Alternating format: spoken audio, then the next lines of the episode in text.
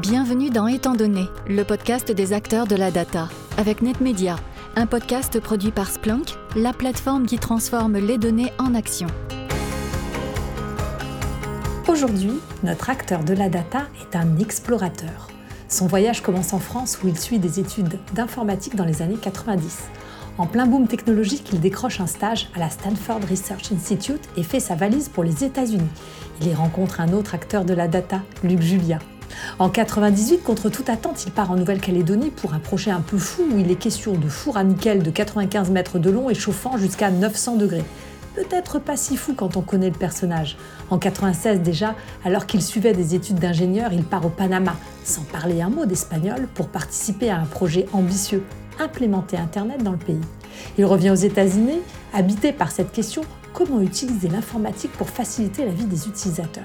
Ce sera notamment son leitmotiv au sein d'un incubateur pour start-up. Avec sa femme, mexicaine, il décide en 2008 de partir au Chili, puis deux ans plus tard de faire le tour du monde pendant 14 mois. On vous avait dit qu'il avait la bougeotte. Il revient en Amérique du Nord, d'abord au Canada, puis dans la Silicon Valley, où il passe 9 ans dans des grands groupes cette fois, HP et Samsung. Il aime l'innovation et avoir une longueur d'avance. Son ambition est de créer une vision novatrice de l'IoT et de vrais cas d'utilisation concrets. Chez Samsung, il bosse à la Strategy Innovation Center et il retrouve son acolyte français, Luc Julia. Son équipe à lui, c'est aussi sa femme et ses deux petites filles de 6 et 8 ans qui embrassent les cultures américaines, mexicaines et françaises. Il adore se confronter à d'autres cultures et vivre des aventures. Il bivouac, il campe, il se délecte des récits des premiers explorateurs comme Cortés et Cook, car comme lui, ce sont des précurseurs, des défricheurs et des êtres libres quand après toutes ces années de globetrotter, il décide de revenir en France en 2020, c'est un peu le saut dans l'inconnu et la redécouverte de sa propre culture. Pour cet amoureux du Grand Ouest américain, des montagnes, des journées d'escalade, de trekking et de backpacking, une seule entreprise pouvait le faire revenir au bercail, avec la promesse de définir ce que sera le sport de demain. Ah oui, car notre invité est aussi le Chief Digital Officer de Decathlon. J'ai nommé Jérôme Dubreuil. Merci Anne Guénéré pour ce portrait. Je rappelle que vous êtes directrice commerciale chez Splunk. Vous restez bien sûr avec nous pour interroger notre invité. Bonjour Jérôme Dubreuil. Bonjour à vous. Merci de participer à Étant donné. Nous allons parler avec vous notamment de stratégie data unifiée, d'ownership de la data et de vos process de création d'IA. Pour commencer, est-ce que vous pouvez nous dire comment vous travaillez avec des données diverses, notamment celles issues de toute la chaîne logistique d'approvisionnement, de la conception et de la fabrication des produits de votre marque, de la distribution, de la relation client? Oui, alors en effet, euh, à Decathlon, on a énormément, énormément de data. C'est d'abord euh, à cause de la nature de l'entreprise, puisque effectivement, on crée des produits. Donc euh, il y a tout un, set de données, énormément de données autour de la conception. C'est un petit peu un des cœurs nucléaires de Decathlon, hein, le produit sportif. Et ensuite, il y a énormément de données autour de l'acheminement, de tout ce qui est la logistique, amener des produits en magasin. Et puis, le deuxième cœur nucléaire de Decathlon, c'est nos clients, c'est nos utilisateurs. Donc, des gens qui consomment, qui achètent nos produits sportifs, qui les utilisent ensuite. Donc euh, voilà, on a toute une, chaîne de valeur, une value chain comme on l'appelle, qui nous fait manipuler de la data en permanence de l'amont euh, jusqu'à l'aval. Et avec l'ouverture du business model un petit peu de décathlon pour aller de plus en plus vers euh, l'expérientiel, on va être amené à manipuler encore plus de données. Vous dites que la data est la colonne vertébrale de toutes vos activités. Est-ce que vous pouvez nous donner quelques exemples en parlant notamment d'éco-design ou d'advanced manufacturing? Alors tout à fait. En fait, on peut parler un petit peu des domaines dans lesquels on va utiliser la data pour améliorer euh, ce qu'on fait à l'intérieur de l'entreprise et pour améliorer ce que l'on offre euh, aux clients. Par exemple, euh, comme je vous le disais, Decathlon, c'est un producteur de, un manufacturer de, produits sportifs. On les design, on les crée, on les, on les fabrique ensuite avec euh, des usines. Donc là, il y a énormément de data qu'on commence à collecter et, utiliser. Et notamment, par exemple, on a des projets d'exploitation de la donnée pour comprendre l'efficacité de nos différents producteurs et pouvoir anticiper un petit peu avec quel producteur on aura meilleur compte à lancer tel ou tel produit en fonction euh, de ses spécificités, des performances du producteur, etc. Un peu plus bas dans la chaîne, on utilise énormément les données sur le, pricing. Donc euh, les marchés sont très volatiles, euh, il y a beaucoup de facteurs qui viennent influencer les prix des produits en général. Et donc, on utilise de plus en plus la donnée pour justement comprendre quelles sont les meilleures stratégies de pricing pour les nouveaux produits, pour les produits existants, pour les différentes saisons, pour également euh, les produits en fin de vie, etc. Et finalement, euh, un peu plus loin dans la chaîne, on a aussi énormément de data qu'on utilise avec encore une fois beaucoup d'analytics, d'AI, de prédiction autour de ce qu'on appelle l'offre. Et l'offre, c'est tout ce qui a à voir avec la façon dont on va mettre à disposition des produits à nos consommateurs, à nos clients, dans les, magasins notamment, quels sont les tops, quels sont les produits qui marchent bien, qui marchent moins bien, quelles sont les bonnes gammes, etc. Donc tout ça, historiquement, ce sont des choses qui sont faites euh, avec le, savoir-faire des gens, mais avec la complexité des marchés, la complexité de tous les éléments, on ajoute de plus en plus d'IA et de machine learning là-dedans pour pouvoir avoir de plus en plus de process automatisés et les plus justes les plus justes possibles. Et puis après, bien sûr, plus bas dans la chaîne, on va aller euh, vers euh, tout ce qui est dans le, digital, autour de la personnalisation, la recommandation. Euh, là, on est plus sur le, site web. On va aller aussi vers des nouveaux modèles autour des objets connectés et de la data qu'on va pouvoir récupérer avec les objets connectés qu'on est en train de, produire. Donc voilà, on, on, est vraiment tout le long de la chaîne de valeur et il faut bien comprendre que ça, ça demande énormément de capacités à la fois techniques pour euh, stocker, collecter, euh, mettre à disposition euh, ces données, et puis aussi de capacité d'expertise pour pouvoir les exploiter, faire de la data science pour tester, voir quelles sont les zones d'optimisation, et ensuite toute la partie de mettre en production ces modèles pour qu'ils soient utilisés et les mettre à disposition des acteurs partout dans l'entreprise pour qu'ils puissent en tirer parti dans les outils qu'on a pour aider, les aider dans leurs gestes, dans leurs travaux, grâce à cette automatisation. Comment pouvez-vous gérer une stratégie data unifiée tout en assumant les contraintes légales des 60 pays dans lesquels vous opérez, notamment en Chine? Alors, ça se repose sur plusieurs piliers. Déjà, on a défini une gouvernance commune qui s'applique à la fois aux solutions, on va dire, centralisées, les solutions qu'on offre euh, à disposition de tous les pays, ainsi qu'aux solutions spécifiques euh, des pays qui doivent être développées pour des raisons euh, de spécificité locale, comme par exemple des régulations. Donc il y a déjà un pilier de gouvernance. Il y a aussi un pilier d'accompagnement sur l'utilisation de la donnée, sur l'utilisation de ces solutions. Donc il y a beaucoup d'efforts d'être à côté des pays et des métiers qui utilisent la donnée de façon à avoir un modèle unifié. Et enfin, il y a aussi un effort, euh, on va dire, euh, autour de la régulation, euh, la réglementation et la conformité et la data privacy. Et donc ça, c'est fait à travers un réseau data officers, data security, privacy officers, qui sont déployés sur l'ensemble de nos pays et l'ensemble de nos régions, et qui s'assurent que les contraintes locales sont bien respectées et qu'on applique les règles comme il le faut. Pouvez-vous nous détailler votre politique de certification et d'ownership de la data chez Decathlon?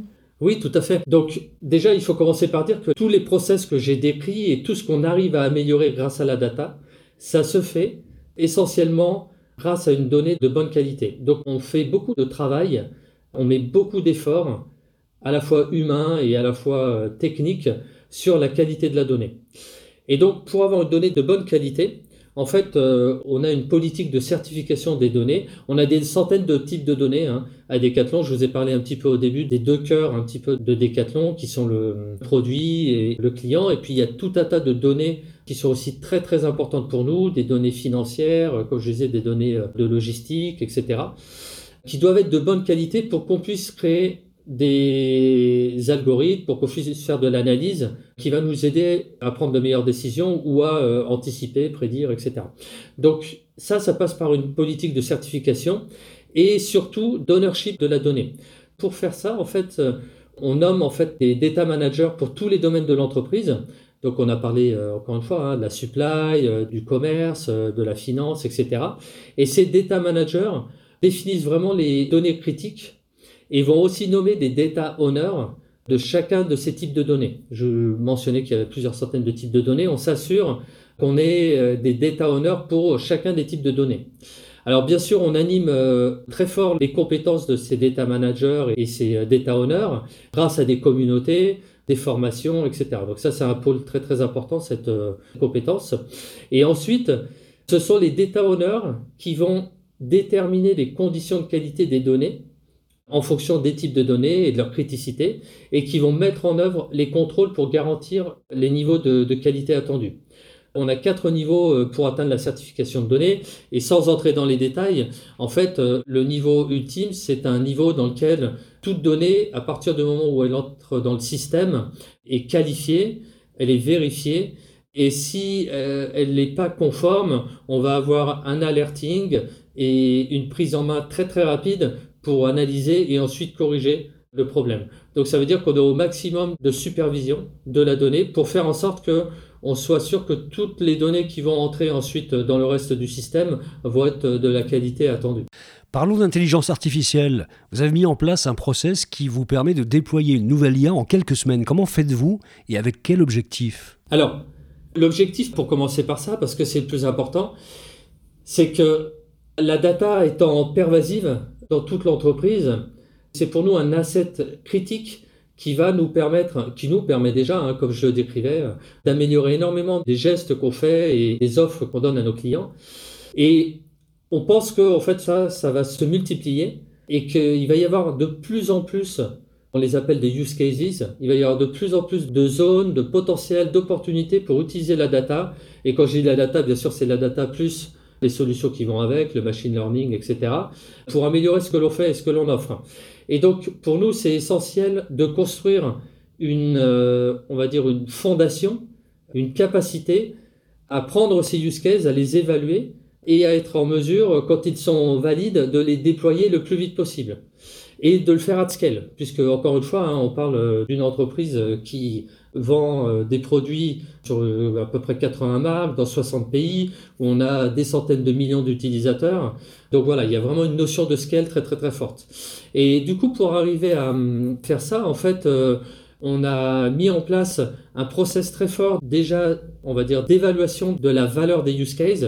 Donc ce process c'est en fait animé par une équipe euh, entière, à part entière, qui fait du design thinking, qui fait de l'assessment de la value, qui fait des assessments techniques, et qui a tout un pipeline qui est rempli en permanence de use cases qui arrivent. Donc, ce sont des idées euh, qui viennent de partout dans l'entreprise, des choses où on se dit, bah, tiens, grâce à la data, on pourrait améliorer ces choses-là, peut-être.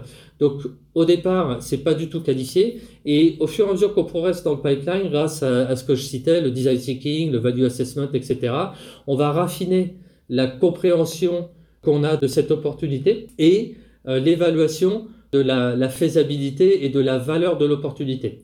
Et à la fin, en fait, et bien évidemment, on se focus que sur les choses qui sont à plus forte valeur ajoutée et qui sont les plus faisables. Donc ça, c'est une première chose.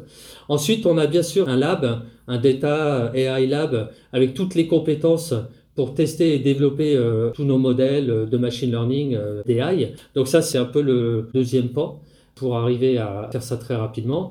Et à la fin, on a toute une compétence autour du MLOps pour, une fois qu'on a qualifier une opportunité, une fois qu'on l'a développée, être capable de la déployer en production le plus vite possible. Donc ça, ça demande tout un set, euh, bien sûr, d'outils et de compétences qui sont différentes des parties précédentes, qui sont plus autour de la data science. Là, on est plus autour de l'opérationnel. Comment est-ce que on va euh, monter un modèle en production, le déployer, s'assurer qu'il est toujours pertinent, euh, le rafraîchir, etc.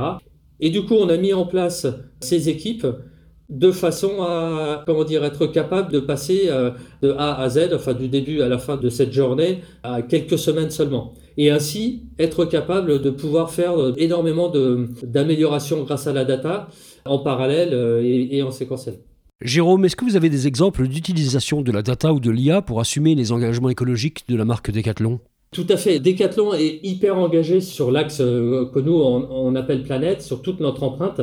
Et comme vous le savez, on fabrique les produits, on les achemine, et puis aussi on les met en vente grâce à un réseau de distribution qui est à la fois physique et digital. Donc tout ça, ça a une empreinte non négligeable. Et dès le design de nos produits, on met énormément d'attention à l'empreinte des produits. Donc je prends cet exemple parce que c'est un exemple qui demande beaucoup de data. En fait, on est capable de mesurer énormément de choses au moment du design des produits sur leur, leur empreinte en fonction des composants qu'on va utiliser, en fonction des process qu'on va utiliser. Donc de plus en plus, grâce à des outils, nous en, interne on appelle ça Green euh, for IT, On a aussi euh, IT for Green, donc c'est tout pour le green. Euh, on a aussi le Green IT qui est plutôt de limiter l'empreinte de l'IT elle-même. Mais on a toute une partie de tool pour aider dès la conception à diminuer l'empreinte de nos produits. Et c'est quelque chose qu'on fait vraiment à scale et qu'on va pousser de plus en plus fort. Donc là, évidemment, on utilise énormément de data. On construit, euh, comme on est plutôt en avance par rapport à l'industrie sur ce domaine et qu'on mesure énormément depuis plusieurs années avec beaucoup de granularité de l'empreinte de la conception, on a construit nombre des tools qu'on utilise et qui s'appuient beaucoup sur la data. Donc euh, voilà, ça c'est un bel exemple de la mise en place de la data euh, pour les engagements écologiques. Comment est-ce que la data change très concrètement l'expérience client en magasin ou en ligne et in fine façonne le sport de demain? Alors ça c'est une, discussion de, on va dire de, plusieurs heures parce que là on touche encore une fois à toute l'entreprise, mais c'est pour ça que je disais que la data c'est un petit peu un backbone dans l'entreprise. Pour le client, au départ, on utilise et on va utiliser de plus en plus la data pour s'assurer qu'on design les produits les plus pertinents pour le client.